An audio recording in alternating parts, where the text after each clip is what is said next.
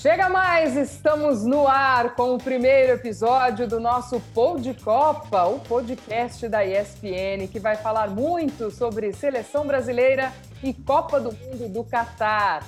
Muita informação, opinião e convidados com histórias e resenha.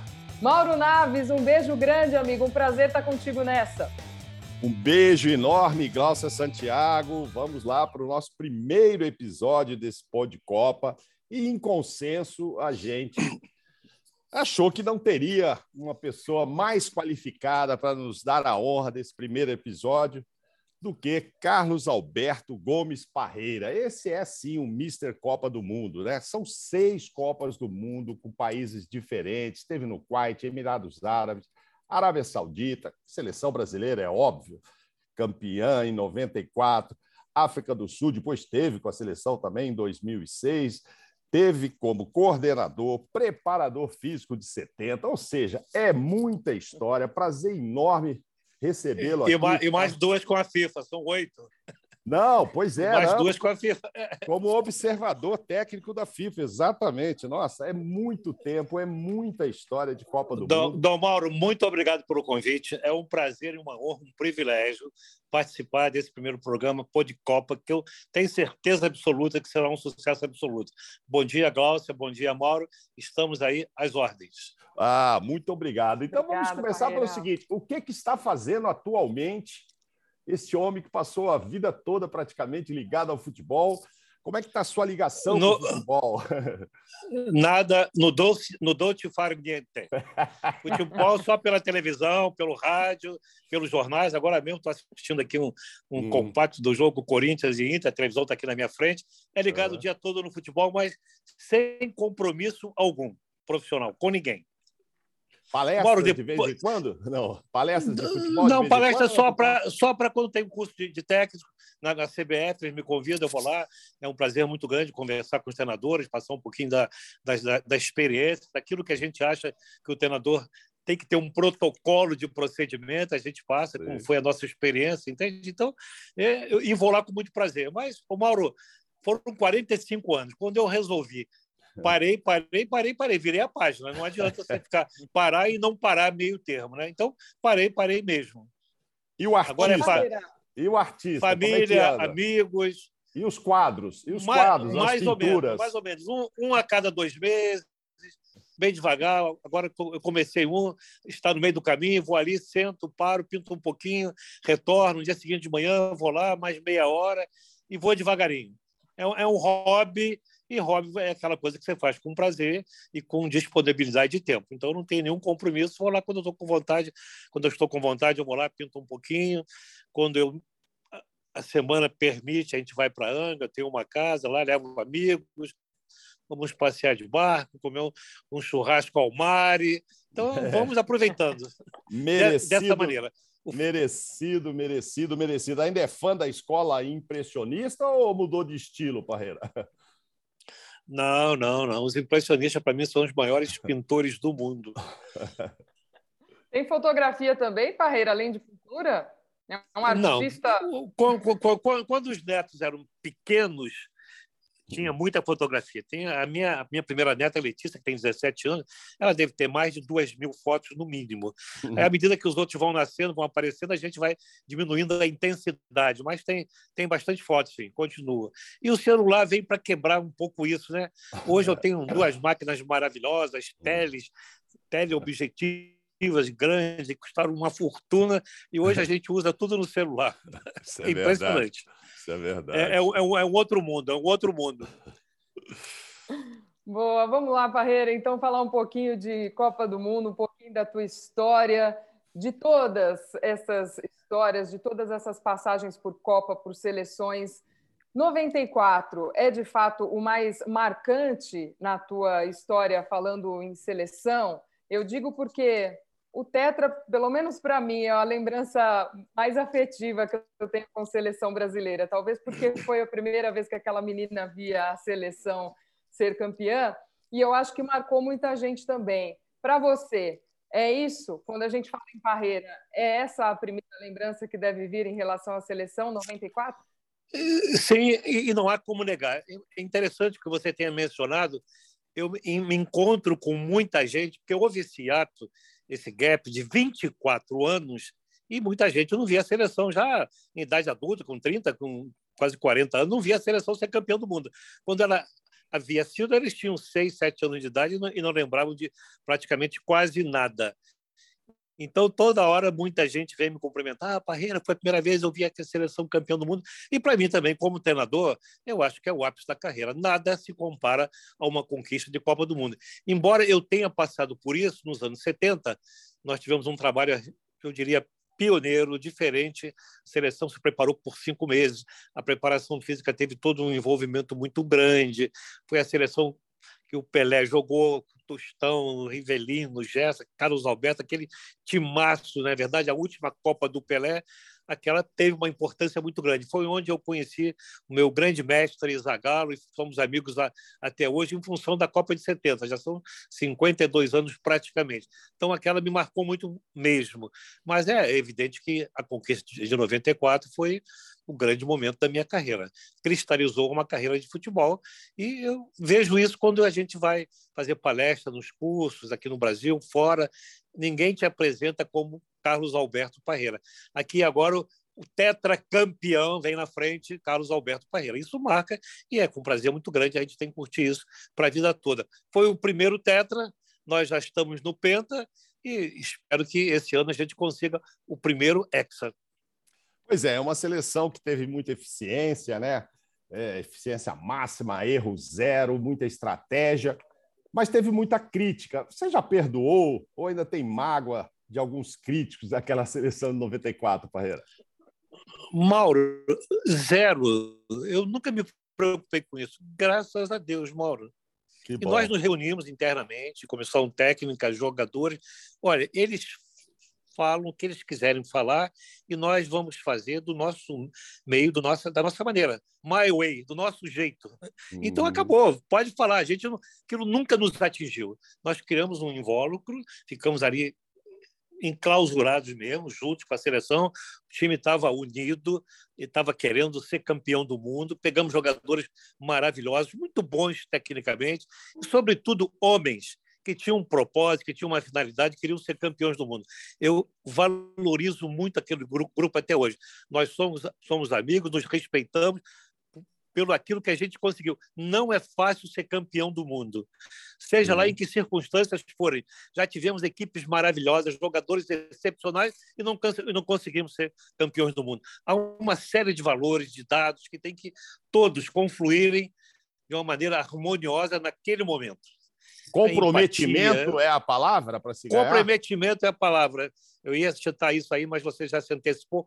Comprometimento com a vitória. Metas. Vamos ser campeão do mundo. Queremos ser campeão do mundo. Eficiência, eficiência máxima, erro zero.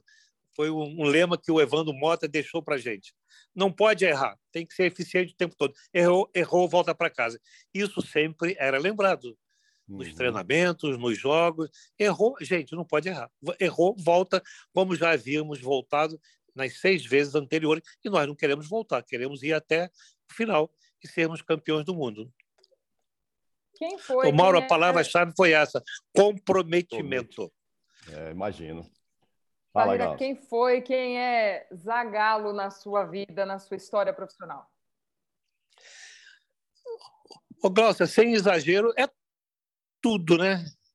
Eu era um preparador físico que fui convidado, trabalhei com o Zagallo, tive o privilégio, a honra, né? essas coisas acontecem na nossa vida e a gente tem que agradecer a Deus, né? Era preparador físico do Fluminense, o Zagallo foi, ou melhor, eu já era preparador físico da seleção em 70, junto com o Chirol e o Coutinho, o Saldanha era o treinador, e por essas coisas do futebol, o Saldanha saiu e chegou o Zagallo a partir dali a nossa amizade se consolidou, foi uma coisa que, que só cresceu ao longo do tempo. Em 71 ele veio para o Fluminense, eu já era preparador físico, trabalhamos juntos e, e por aí afora a gente não, não se desgrudou mais. Então ele é o meu guru, o meu mestre, tudo que eu sei, aprendi, a maneira de conduzir o futebol, eu aprendi com o mestre Zagallo. O maior técnico da história do futebol brasileiro em todos os tempos, não se discute. Você já vira treinador se... por influ... Perdão, Mauro. Vai lá, você vai vira lá. treinador por influência dele, o, o Parreira. Você tinha essa ideia na sua carreira? Começou como preparador físico, mas é, em, em depois também virar treinador ou foi muito por conta disso, dessa relação e dessa influência de Zagallo? Lócia, na verdade, o meu sonho era ser preparador físico, trabalhar em futebol como preparador físico. Nunca me passou pela cabeça que eu iria ser técnico de futebol algum dia. Eu praticamente diria, eu não tive que lutar contra a maré. Eu fui empurrado. Uhum. Esse é o termo. Tum. Toma, assume isso aí. Foi na seleção do Kuwait em 79. O Zagallo era o treinador nós fomos campeões de uma competição do golfe, depois teve uma outra competição. O Zagallo não pôde ficar, teve problemas com os filhos, a mulher sentiu muito, eram quatro filhos jovens ainda, né? Ele retornou. E eu voltei junto com ele. Um mês depois, os caras me ligaram. Mr. Carlos, por favor, volte. Eu voltei. Aí me deram o time. Nós fomos campeões da Ásia. Tinha uma competição do golfe. Me deram o time. E nós ganhamos a competição do golfe. E pronto. Aí eu virei técnico. Aí fomos campeões da Ásia em 1980. O Kuwait foi pela primeira vez um país do Oriente Médio ganhou a competição asiática. Vencemos a Coreia na final. Depois teve uma Olimpíada em 80 também. Pela primeira vez um país da, da Ásia foi a Olimpíada. Não, pela primeira vez não. Só ia um da Ásia e o Kuwait pegou essa vaga. Nós fomos à Olimpíada em Moscou e em seguida teve eliminatória para a Copa do Mundo da Espanha e um dois da Ásia. O Kuwait foi o primeiro, foi a Copa de 82. Aí, quando eu retornei ao Brasil, eu já era técnico de futebol, já me tornei técnico de futebol. Então, foi praticamente empurrado. E hoje tenho consciência de que eu fui feliz, gostei e abracei essa nova profissão que eu havia me preparado. Então, fica sempre a mensagem: esteja preparado, aproveite as oportunidades. Eu estava preparado e aproveitei as oportunidades estava preparado porque eu trabalhei com grandes treinadores, com o Zagallo, fiz curso na Alemanha, fiz curso na Inglaterra, vi muita coisa interessante e acompanhei todo o trabalho do Zagallo, o planejamento, a Copa de, de 70, com Coutinho, com Chirol, participei de todo aquele processo, sempre juntinho ali ao lado do Zagallo. E no Kuwait havia uma coisa interessante que o Zagallo não falava inglês, então nas palestras eu praticamente comandava. Ele falava e eu traduzia. Nos botãozinhos na mesa, ele dizia, Parreira, fala para ele entrar por aqui, que esse aqui o lateral direito vai abrir, ele aproveita esse espaço aqui, eu ia com ele junto com, com um botãozinho, então foi uma vivência excepcional, um aprendizado em loco com o maior técnico da história do futebol brasileiro eu fui um privilegiado, reconheço isso e agradeço a Deus todos os dias. Bem, a gente falava aí da Copa de 70, já se vão, Mr. Parreira, 52 anos, né? Além do aspecto físico, eu sei que você já disse uma vez que tática boa é a que ganha, mas além desse aspecto físico, no que mais o futebol mudou nesse período?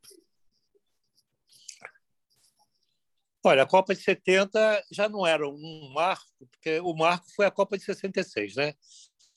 Até a Copa de 62, quando o Brasil foi bicampeão do mundo, se jogava e se deixava jogar. Os ingleses chamavam isso de play and, play and let play, allowed to play. A partir de 66, o que mudou foi a velocidade do jogo, a intensidade do jogo recebia a bola, já tinha uma marcação imediata, era o pressing. Tudo isso começou ali. Tanto que alguns jogadores brasileiros reclamavam com o nosso professor, uhum.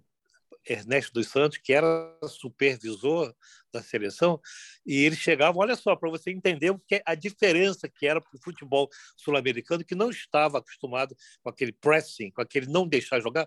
Professor, eu quero jogar e eles não me deixam jogar. Sim. Não vou nem citar o nome dos jogadores, já eram dois pelo Sim. menos. Eu, eles, eu quero jogar e eles não me deixam. Perdi a bola, começava o press imediatamente. Essa foi a grande mudança. E o 4 4-4-2, o 4-3-3, começou o 4-4-2 na Copa de, de 66, dois homens centrais, dois homens de lado, dois atacantes, daí as variações, o 4-4-1-1, o 4-3-3, mas a grande mudança foi a velocidade, a intensidade do jogo, o deixar e não deixar jogar. As equipes iam ao ataque assim que perdiam, se recompunham muito rápido, com, se possível, 10 homens atrás da bola. Eles recuperavam a bola, partiam em velocidade para o ataque. Essa foi a grande mudança. Parreira, a gente falou dessa Copa de 94, que a seleção chega depois de muito tempo, depois de um espaço muito grande sem vencer a Copa do Mundo. E aí, depois do Penta, em 2002, chega para 2006 com aquele favoritismo, com a moral lá em cima, mas a Copa não vem. O que não deu certo em 2006? Olha, você tem que ter time, equipe, bem bom preparo. Vou falar essa palavra, não é que não é, não é que tivesse faltado comprometimento, mas tem que estar comprometido desde o início. Então, a gente já chegou com jogadores faltando 15 dias antes na Copa. Alguns jogadores não atuavam dois, três meses nos seus clubes, chegaram fora de forma. Não deu tempo em 15 dias para se formar esse núcleo central time, equipe, comprometimento. Não deu tempo para isso. E não basta ter bons jogadores. Nós tivemos excepcionais jogadores em outras Copas, maravilhosos, e, e também não, não havia se ganhado, não, não se havia ganhado. E, em 94 e em 70, que eu participei dessas duas conquistas, uma como preparador físico do grupo, né, junto com o Zagallo, e depois como técnico em, em 94, você tem que, tem que ter um pouquinho de cada isso. Planejamento, preparação, vontade de ganhar, equilíbrio no time, encontrar um time definido, encontrar uma tática e esse espírito de sacrifício. Não pode perder nenhum jogo. Se perder, volta. Eu acho que a diferença foi essa. A gente tinha um time em 70, tinha um time em 94 e não chegamos a ter uma equipe em 2006. Embora tivéssemos jogadores excepcionais, mas isso não é só isso não é fundamental. Você diz dos talentos individuais que nós tínhamos, não foi possível que isso se tornasse uma equipe? Havia aquela expectativa muito grande com o quarteto, né? Dos Ronaldos, o Cacau... Não, não, olha só, é, é tudo relacionado a momento. Com aqueles jogadores, nós fomos a melhor equipe da América do Sul, ganhamos a Copa América. Fomos muito bem na Copa das Confederações, ganhamos a Copa das Confederações. Fomos muito bem nas eliminatórias, fomos os primeiros na, nas eliminatórias. E no momento principal, que era a Copa do Mundo, a gente não conseguiu repetir aquelas atuações. Por essas questões que alguns jogadores. Nós ficamos um ano sem os jogadores. Terminou o último jogo da eliminatória, eles só retornaram para um jogo amistoso, dois dias, chegaram num dia, jogaram no outro, voltaram. E não, em 12 meses, em 14, 15 meses, nós só vimos jogadores uma vez, foi em março, durante dois dias. E, e depois disso, chegou na Copa faltando 15 dias, a gente não teve tempo de retomar todo aquele processo importante para você ganhar uma Copa do Mundo. Não basta só ter jogadores excepcionais, e nós tínhamos Ronaldo, Ronaldinho, Kaká, e vai por aí afora. Só, joga, só bom, Cafu, Roberto Carlos, é um time excepcional, mas que não chegou a ser uma equipe formada, preparada para ganhar a Copa. E em 2014 deu tempo de formar um grupo e o grupo foi infeliz no 7 a 1 ou também não deu tempo, Parreira? Olha, o, o, o 7 a 1 é ponto fora da curva, né? Nunca Sim. havia acontecido numa Copa do Mundo o resultado de 7 a 1. Nunca havia acontecido na seleção brasileira tomar sete gols numa partida.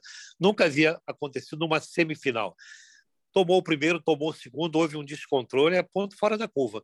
Perguntaram ao Júlio César, que era o nosso jogador mais experiente, logo após o término, terminou o jogo, tinha um cara da FIFA, ficava ali na passagem, eles pegavam um jogador de cada time. Eu vinha junto do Júlio César, ao lado dele, e perguntaram como explicar esse 7 a 1 E ele foi muito feliz. Ele falou: não se explica o inexplicável. Mauro, a minha resposta é essa. É. Mas doeu, Não, hein, é, pai? Quando... Doeu, hein? Claro que doeu, claro, claro que doeu. Semifinal, em casa, próximo claro. de chegar à final e conquistar o tão almejado Hexa, você é eliminado de 7 a 1. É evidente que não tem explicação e doeu, e doeu muito.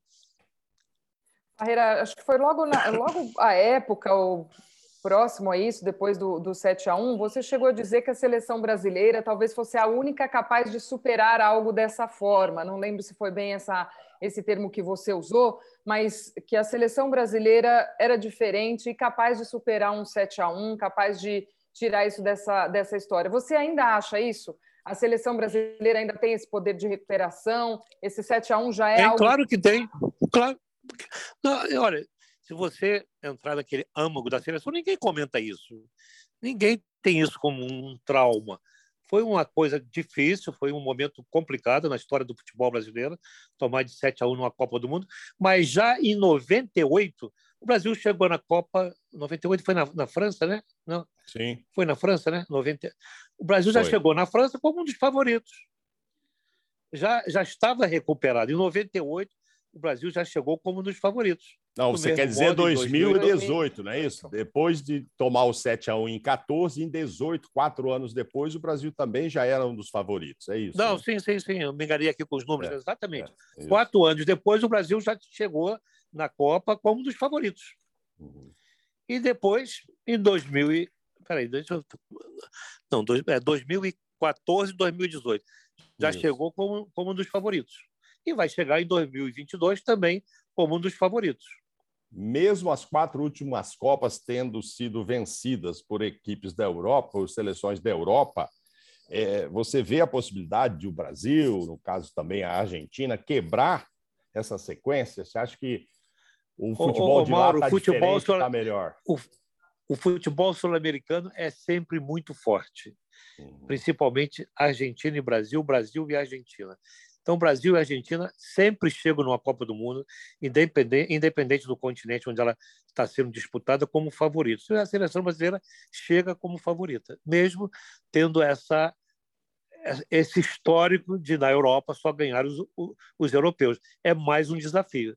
E para ganhar a Copa do Mundo, você tem que quebrar desafios.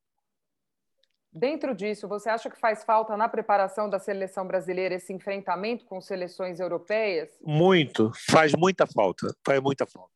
Não é por desinteresse da seleção, dos treinadores, o calendário não permite isso.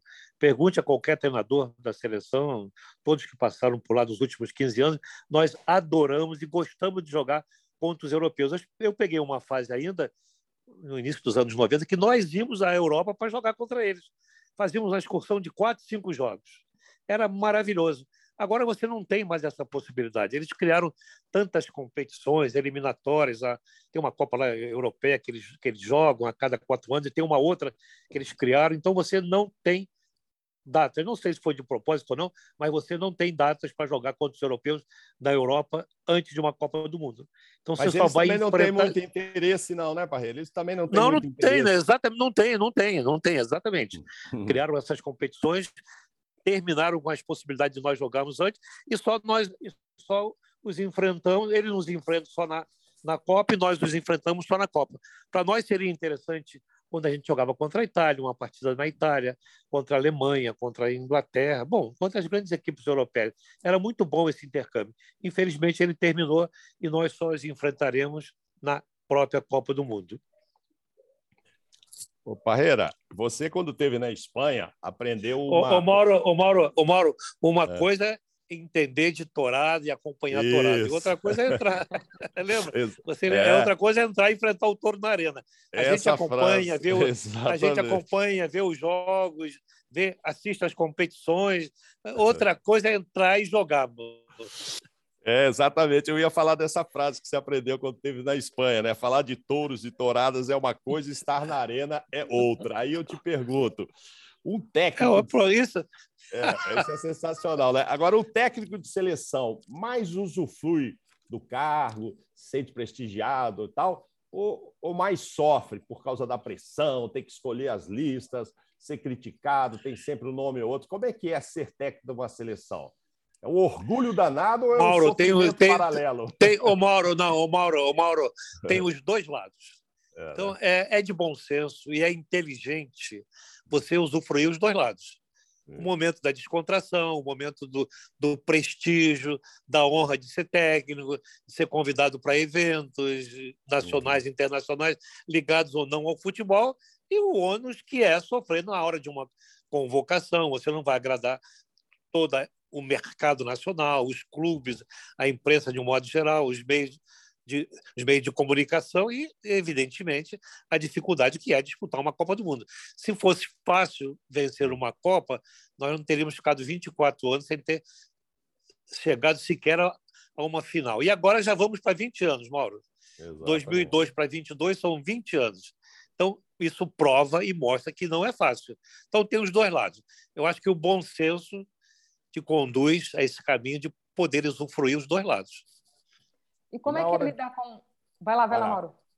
Não, não, eu queria dizer o seguinte: é, exatamente para aproveitar esse gancho de ser técnico, ter que fazer essas escolhas, e a gente vê que a cada escolha feita, seja quem for o técnico, evidentemente tem aqueles jogadores que o, que o técnico confia, o treinador confia. Aí eu te pergunto: futebol é momento ou é um histórico? Porque toda, a toda convocação vai alguém que o técnico fala: não, mas esse já conhece há cinco anos, etc. Ah, mas o fulano agora está jogando muito melhor. Por que, que ele não leva esse jogador e leva aquele outro que nem está tão bem? Eu me lembro, inclusive, com você, quando convocou o Branco em 94, foi criticado, mas você tinha um histórico dele desde 84 no Fluminense, então se confiava no jogador, levou e deu certo. E isso acontece com todas as convocações. A gente tem problema agora de muita gente não aceitar o Felipe Coutinho. Olha, o Rafael Veiga está jogando mais, mas o Tite gosta do Coutinho, já esteve com o Coutinho. Aí te pergunto: é futebol é momento, essa frase tão conhecida, ou, ou conta na convocação o histórico do jogador? Ô, Mauro, excelente pergunta. Não sei se eu vou conseguir te responder a contento. Eu acho, pessoalmente, as duas coisas. O histórico do jogador ao longo de dois, três, quatro anos com o treinador e o momento. Naquele ano da Copa, os seis meses que antecedem, por exemplo, em 94, teve um fenômeno chamado Ronaldo, que não era constante nas convocações, nos anos anteriores e foi convocado porque o momento do Ronaldo era excepcional. É, já era um fenômeno, com 17 anos. Fez seis gols no jogo, oito. O Ronaldo era, era um fenômeno. Então, era impossível não tê-lo convocado. E eu tive o bom senso de levá-lo. Não jogou porque o Bebeto Romário estava numa fase excepcional. Não precisou mexer. Mas ele foi para a Copa. Então, eu acho que as duas coisas o histórico do jogador conta muito para uma Copa do Mundo e o momento. É, e como treinador... E, e, e, você levou o branco. E o interessante, Mauro, é... Né? O branco foi pelo histórico. Pelo histórico. Dele. O branco, ele não, não estava jogando no Corinthians, ele estava machucado, três meses sem jogar, e eu trouxe o branco e não preciso dizer o quanto ele foi importante. Por quê? Porque eu conheci o branco de 84, quando nós fomos campeões brasileiros e o Branco foi um dos jogadores assim que mais nos ajudou naquela conquista. Personalidade, futebol, carisma, eh, liderança dentro do grupo, guerreiro, ganhador. Falei, esse cara. E já tinha ido a uma outra Copa em 86, já tinha experiência de uma derrota em Copa do Mundo. Falei, esse cara tem que ver. E ele foi importantíssimo. Nós o recuperamos, o Moraci, o departamento médico recuperou. No início da Copa, ele ficou separado do grupo, depois ele se integrou e, na hora que precisou, ele disse: Amém, estou aqui. E como o treinador lida com, com isso, Parreira, com essa pressão até popular por convocação, por cara que está num melhor momento?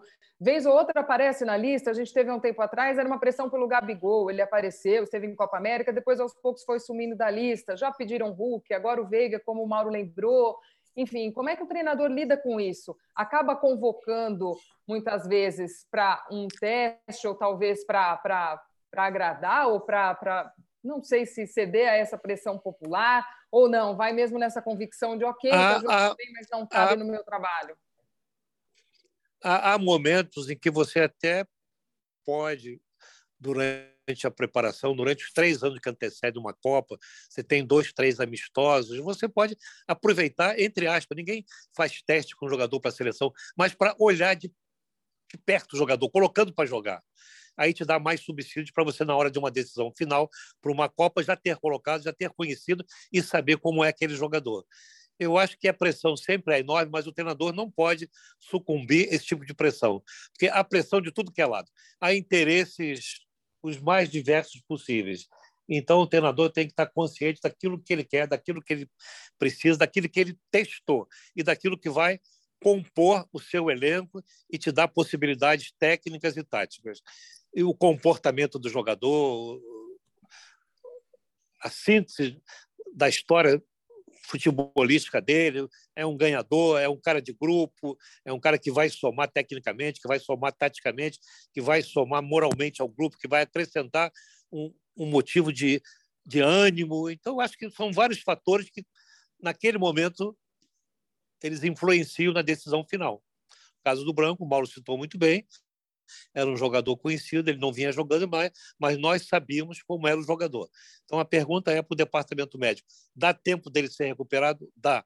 Aconteceu com o Rivaldo na Copa de 2002. O Filipão adorava o jogador, ele não vinha jogando no Barcelona. Diziam até que iriam, iriam operar o antes da Copa. O Ronco entrou em campo, conversou com o jogador e falou para o Filipão: pode convocar que eu garanto que ele vai jogar. Então é importante isso aí. O Filipão queria o jogador e o Ronco trouxe o jogador, e ele correspondeu e foi importantíssimo na conquista de 2002, como foi o Branco em 94 e outros jogadores. Ô, ô Mauro, hum. felizmente não há um protocolo a ser seguido. Sim, é o bom sim. senso e a coerência. Tá certo. Mas nas últimas duas Copas, apesar de grandes jogadores que o Brasil sempre tem, houve uma certa Neymar dependência. Tanto em 2014, que quando perde o jogador machucado para a semifinal, foi aquele sofrimento todo. Na última Copa também havia ainda uma Neymar dependência, independentemente da qualidade dos outros. Agora, para esse ano, ele ainda pode ser um fator de desequilíbrio a favor do Brasil, ou vai precisar mesmo e tomar a dividir um pouco o protagonismo, seja com Vinícius Júnior, seja com outros? Como é que você olha assim para o Neymar depois de duas Copas? Acho que aos 30 anos, indo para a sua terceira Copa do Mundo, o Neymar é uma liderança que tem que ser considerada positivamente. Ele pode, sim, ajudar muito o grupo nessa conquista. Ao lado dele, nós temos, se for convocado, eu acho que deve ser o Rodrigo, o Vini, o Richarlison, bons jogadores, mas que, com a experiência do, do Neymar, os jogadores podem render muito mais. Eu acho que ele ainda pode ser muito útil à seleção brasileira. Ô, ô, ô Mauro, porque você, a gente já conversou até Sim. nos bastidores, sempre para ganhar uma Copa, você tem que ter dois, três jogadores fora de série. O Neymar é um deles e, e pegar mais o, o Vini, que está jogando muito no, no, Real Madrid, o Rodrigo está despontando também quando entra. Então você tem que ter pelo menos dois, três jogadores fora de série para fazer a diferença.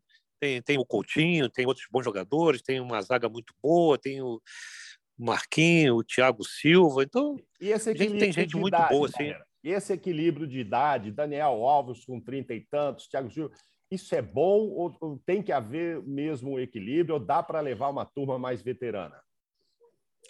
Quando você olha, teoricamente, o, o Daniel já está com 38, né?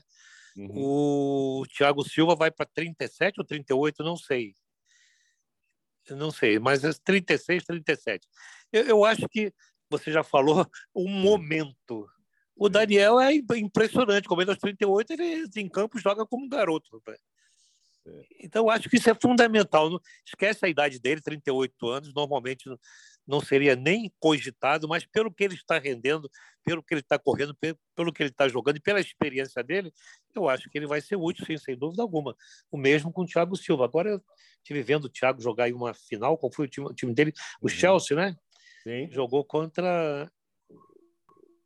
Cara, foi Liverpool, semana passada né? já. O Liverpool. O ele jogou em alto nível.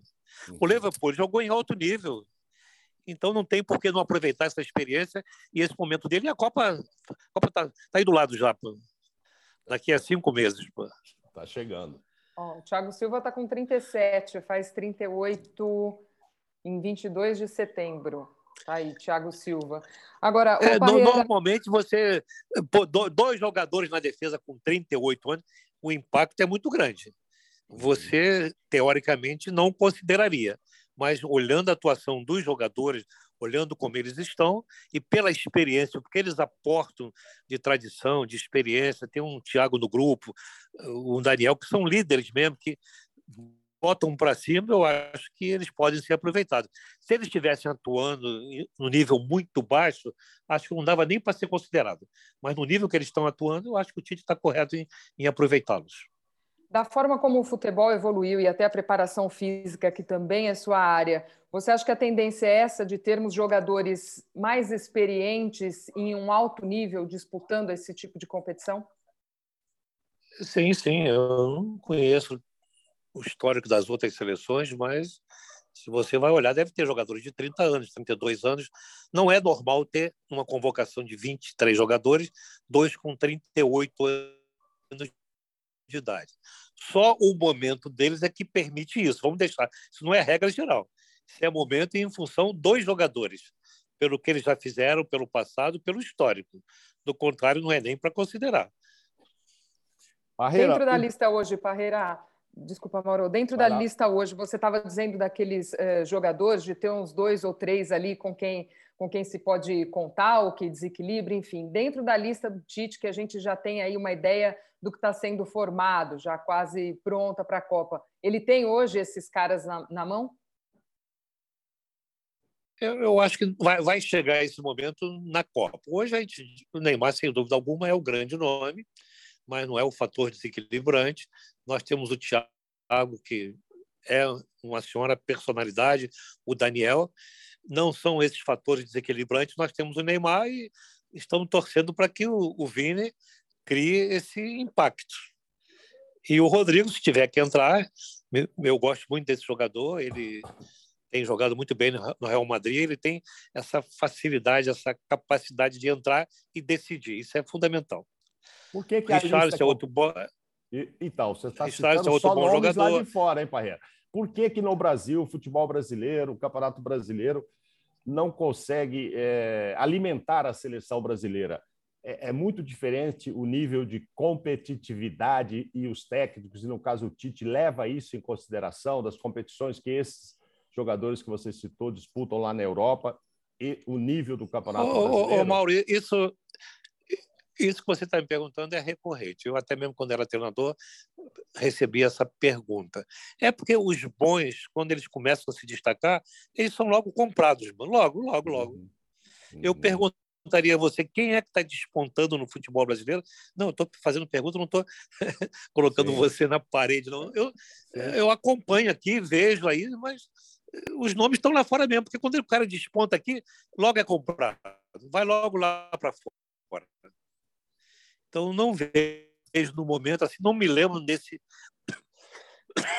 Desculpa, não vejo nesse momento da, da entrevista, assim, porque não, não me ocorre nenhum nome. Eu acho que a, a convocação tem sido muito boa, tem sido é, exemplar, aproveitando os melhores, dentro do conceito dele, dentro daquilo que entende os interesses técnicos e táticos de, e de comprometimento, que, que evidentemente ele já preparou, já conversou com os jogadores. É por isso que às vezes a gente, de uma maneira geral, torcedor, imprensa, às vezes não entende. Ah, o Hulk não vai para a seleção, mas o Hulk é o melhor jogador por aqui. Mas pode ser que ele não encaixe naquilo que está pensando o Tite para o esquema. É assim que funciona, né? É, o Hulk já esteve conosco na seleção em 2000 e que ano foi aquele da, da Copa aqui? 2000 e 14 aqui. Está aqui, do, do 7 a 1, que ano foi? 14, então, o Hulk já esteve conosco e, e jogou. E ele, e, e ele vence, 2014, são oito anos atrás. Ele já é um jogador que já tem seus 32, 33 anos, né? Mas, tá aí, é. o Tite tem visto, ele é artilheiro, artilheiro do, do campeonato, o melhor jogador da competição, é evidente que ele não passou desapercebido. Se o técnico não convocou, é porque não cai dentro desses requisitos que nós que nós comentamos. Falta alguém para você nessa lista ainda, Parreira? Tem algum jogador que você gostaria de ver? Não. Glaucio, eu, eu, eu confesso que eu acompanho o futebol brasileiro, acompanho o futebol internacional, mas não me prendo mais assim a nomes, quem, qual seria a minha lista tal. Não, não tô, não tô preocupado com isso, até porque não faz mais parte do meu dia a dia. Eu vejo sem nenhum compromisso, compromisso, relaxado, aquele doce farniente, não tem nenhum compromisso. Eu acho que a lista tem sido boa. Tanto é que não tem gerado tanta especulação, tanta controvérsia. A lista, de modo geral, tem sido 80%, 90% bem aceito, o que é um sucesso. Estou te vendo muito empolgado com o Rodrigo, né? Talvez pelas últimas apresentações aí do Real, que ele foi muito decisivo. Gosto muito dele e acho que ele pode ser útil durante a Copa. Sem nenhuma pressão para o Tite. Não. Acho que ele pode ser útil. Você não claro. ganha a Copa só com 11 jogadores. Você com 14, 15. Ainda mais atacante, que se machuca muito. Você tem que ter gente ali pronta para entrar e corresponder. E se precisarem do Rodrigo, eu acho que ele vai entrar e vai corresponder. E há a Já chance de agora de levar 26, né? Aí é me, melhor, melhor, ainda. ainda. É. Melhor ainda. A vaga dele está garantida entre os 26, inicialmente. Barreira, você já mudou o seu conceito ou o gol ainda é um detalhe? Ele é a essência do futebol não, ou um não, detalhe? Não. não, o gol é o detalhe mais importante do futebol, ou alguém tem dúvida disso? A essência do jogo é em, do jogo é em função do gol. As vitórias só acontecem com gol. Então, o gol é o detalhe mais importante do futebol. Eu não mudei nada, isso ninguém vai mudar. Isso é, isso é histórico, isso é a essência do jogo. O gol é a uhum. essência do jogo. E foi. Olha só, Mauro, essas coisas acontecem assim do nada, né? Do nada, do nada. É. É, é, isso foi um, um, jogo do Brasil que nós ganhamos da Alemanha é. e 3 a 1 em Porto Alegre, acho que foi 3 a 1 ou 2 a 1 ou 3 a 1 A Alemanha era simplesmente campeã do mundo e nós foi dois ou três, nós perdemos cinco ou seis gols, Gilmar. É. Aí alguém na entrevista coletiva me perguntou, Marina, por que, que a gente perde tanto gol? Eu falei, é só um detalhe na hora de bater na bola. Mas me lembro, não vou citar nomes aqui, jogadores que, que atuaram dessa partida. O Cafu ia no fundo, cruzava, o cara vinha, chapava, ele pegava muito embaixo, ela subia, ele pegava muito no meio, ela ia meia altura, o goleiro defendia. Eu respondia assim, despreocupadamente, é só um detalhe na hora de finalizar, né, de bater na bola. Foi isso aí, a resposta foi essa. Ó, é... Não me incomoda, não me incomoda Sim. nada, porque o gol é o maior detalhe do futebol. Acabou, não tem jeito, ninguém vai mudar isso. Mas essa, essa não partida... me incomoda nada, zero. Sim, mas essa partida, já que você se referiu a ela, as notícias no outro dia eram com relação a Romário. Romário veio da Europa e não jogou, porque o Careca e o Bebeto eram titulares. Romário brigou com a comissão técnica. Hum. Chamaram mais atenção do que ganhar da Alemanha, que era campeã do mundo. Né? Você deve se lembrar que criaram uma não criaram, não, vocês criaram. Vocês é. criaram. Isso. Mauro, Mauro, Mauro, criaram nada. É que ele falou, eu, eu vim para jogar, mas é claro que eu, você vinha eu, jogando eu dou, com, com a careca e, eu dou, e Bebeto. Eu dou 100% de razão a ele. Eu respondi isso na hora, na lata. É. Quando eu saí do campo, no treinamento, e que a escalação ficou anunciada, aquele bando de repórteres, né? Já tem uns 100, correram todo para cima do de quem? Do, do Romário e do Parreira. Do, Roma... do, do Romário. Do Romário, é. e uns pouquinhos para cima de mim. O Neymar falou que ele veio para jogar. Eu, na hora, na lata, ele tem toda a razão. Eu acho que ele está corretíssimo. Todos que estão aqui vieram para jogar. Isso. Cabe ao treinador decidir quem vai começar. Essa foi a minha resposta na hora e na lata. Não mudaria nada hoje. Tá eu falei, o, o, o, o, o, Romário, o Romário, eh, por que, que ele não foi convocado? O Barcelona criava um monte de dificuldades. A gente sabia que o Romário estava fazendo gol para cacete lá no Barcelona e, e, destruindo junto com o Laudrup. Era um negócio de louco. Mas o Barcelona criou três ou quatro dificuldades. Uma vez, uma vez ele se apresentou na Alemanha, foi no aeroporto com um atestado médico, dizendo que ele estava machucado, não podia ficar com a gente. Voltou. Dessa vez eu me lembro, teve uma outra segunda vez e, portanto, vinham jogando Romário, é, Bebeto e Careca.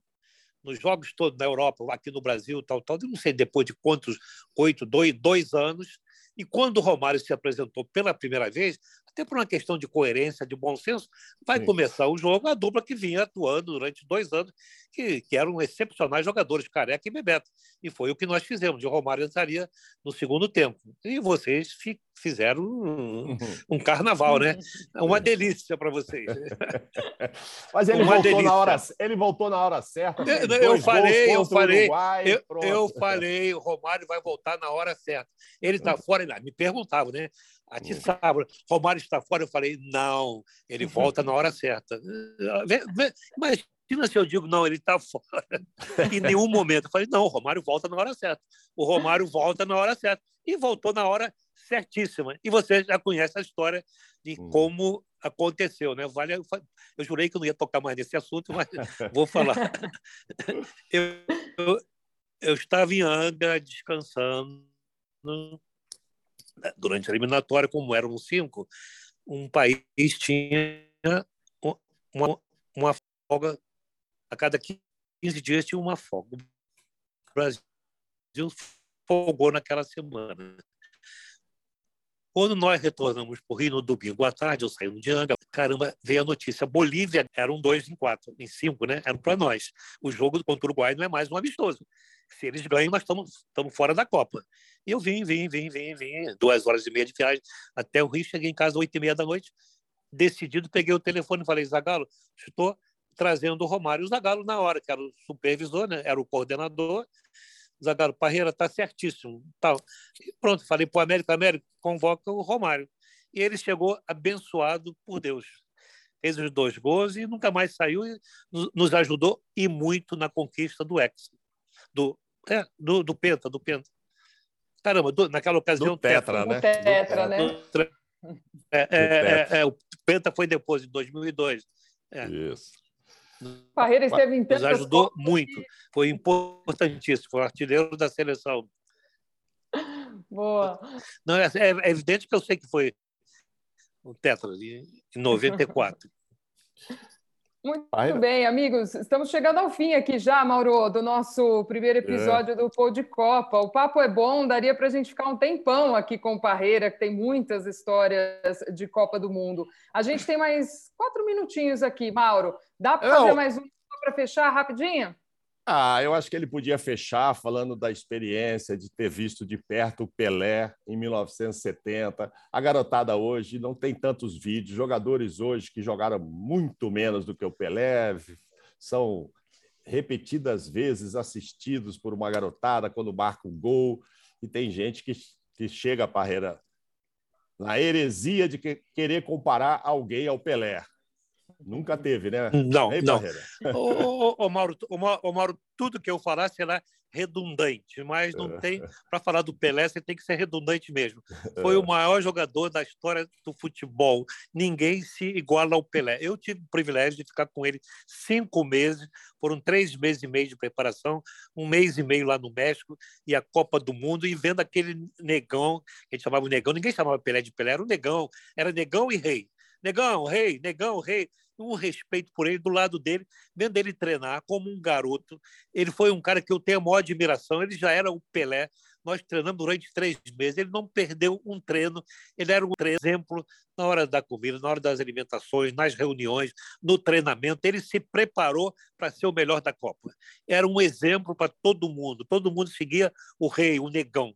Então ele foi maravilhoso e quando chegou na Copa ele estava super bem preparado, super bem motivado e demonstrou naquela Copa do Mundo porque ele era considerado o maior jogador de futebol da história do futebol.